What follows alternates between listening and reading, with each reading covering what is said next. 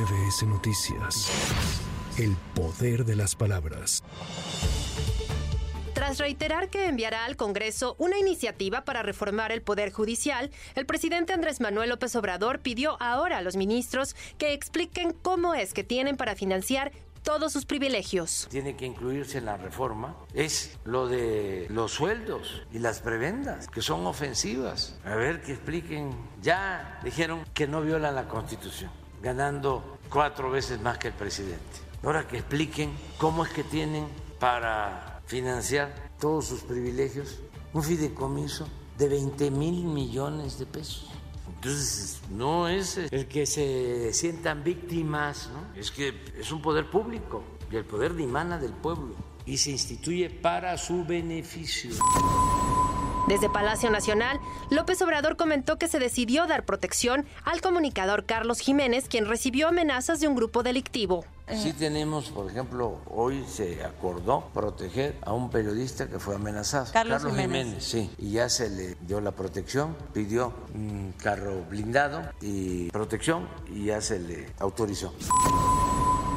El jefe del Ejecutivo respaldó a Alicia Bárcena, recién designada secretaria de Relaciones Exteriores, de quien dijo es una de las mejores diplomáticas de México. Ella es una profesional de la política exterior, ha estado en la ONU, ha estado de auxiliar, de consejera principal del secretario de Naciones Unidas, directora de la CEPAL, una de las mejores diplomáticas de México, porque ha estado en organismos internacionales, es eh, muy buena diplomática, muy buena profesional, con mucha experiencia en el servicio público, una mujer honesta, con convicciones, le tengo toda la confianza.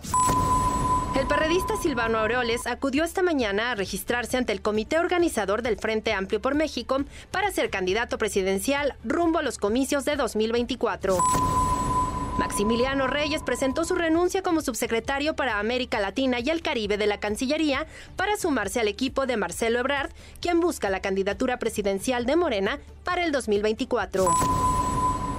Con información de Lourdes González, para MBS Noticias, Sheila Amador. MBS Noticias. El poder de las palabras.